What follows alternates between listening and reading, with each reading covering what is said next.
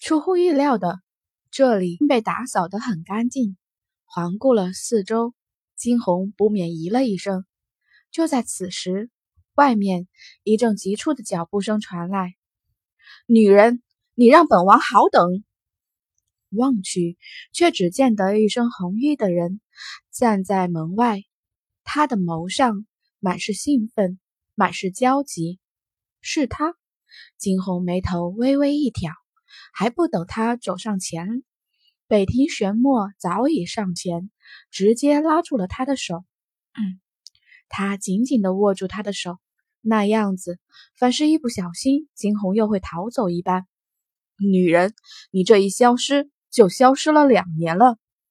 他的脸上带着几分疲惫，只是在见到金红之时，所有的戒备全都放下。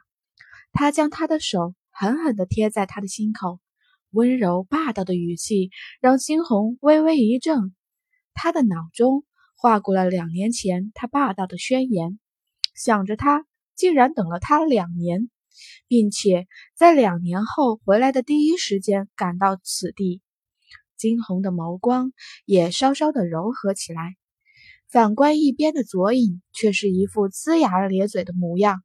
他刚想上前去让北庭玄墨放开金红，却是见得北庭玄墨将金红拉住。女人，我送你个见面礼。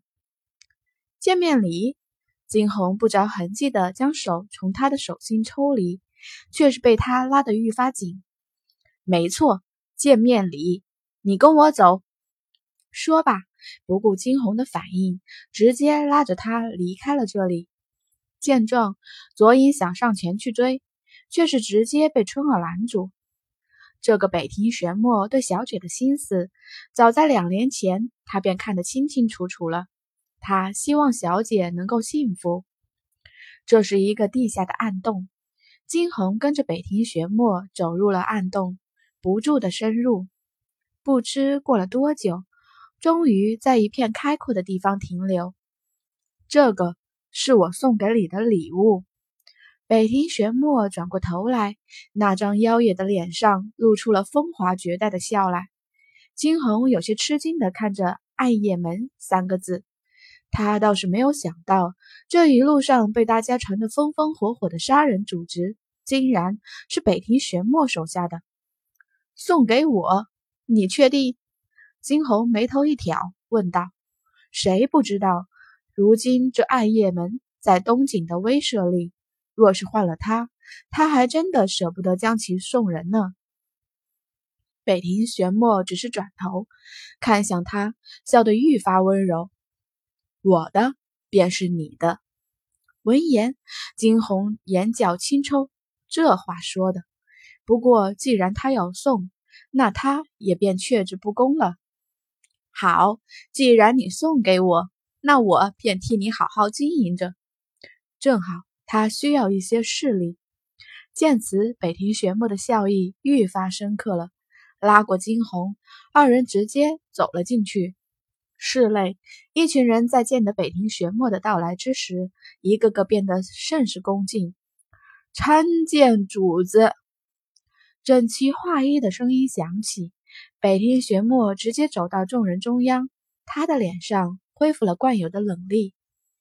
看了眼身边的金红，他缓缓的开口：“从今以后，你们的主子不是我，是他。”顺着北庭玄墨所指的方向望去，所有的人都大吃一惊。怎么可能？主子怎么可能将暗夜门交予一个女人，而且是一个衣衫不整的女人？因为刚刚回家，还未来得及换身衣服，便被北庭玄墨拉了过来。金红的身上依旧穿着那身破损好几处，而且偏小的白衣。看着金红这一番着装。周边的人眼神越发的不屑了。终于有人按耐不住开口：“主子，这暗夜门是当初您与兄弟们一起打拼下来的，岂能说送人就送人？就算是要送人，那也要送一个让兄弟们能够幸福的人。”说这话的是暗夜门的四大护法之一蓝衣，在他眼底，主子这么做无非是为了讨好眼前这个长相绝色的女子的欢心。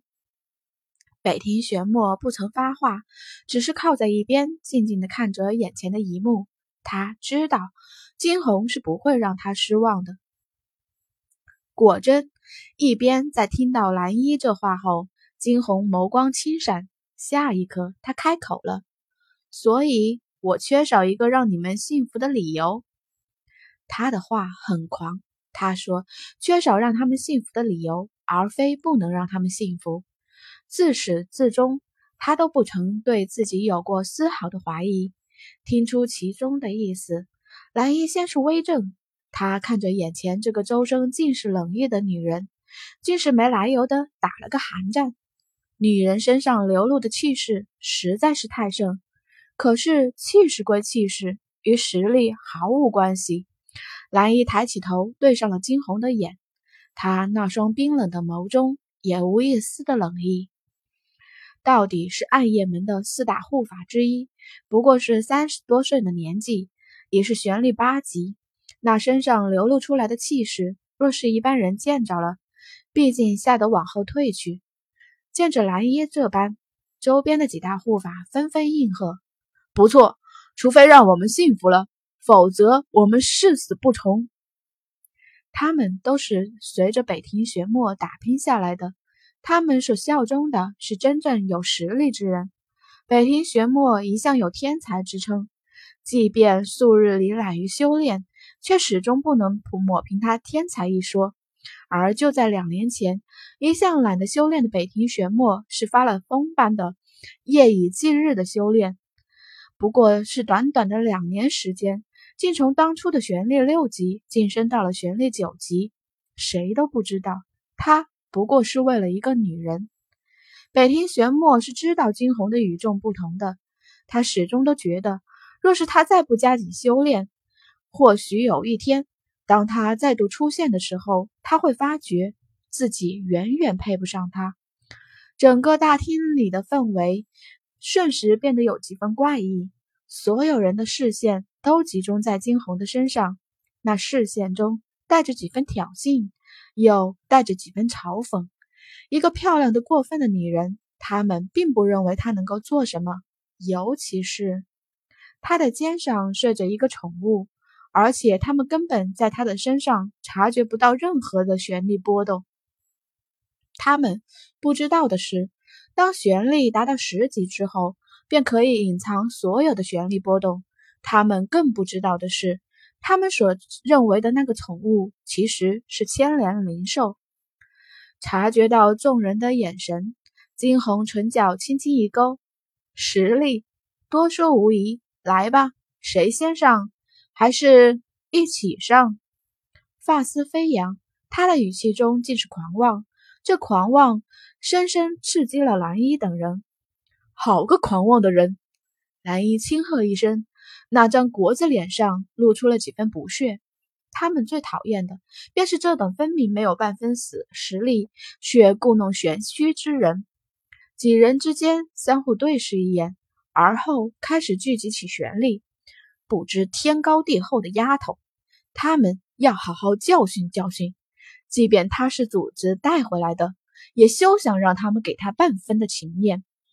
这一刻的空气，凡是渐渐的。波动了起来，凡是察觉到了空气中的异样，小金陡地睁开了眼睛，那双金色的眼眸看着几人，心底发怵。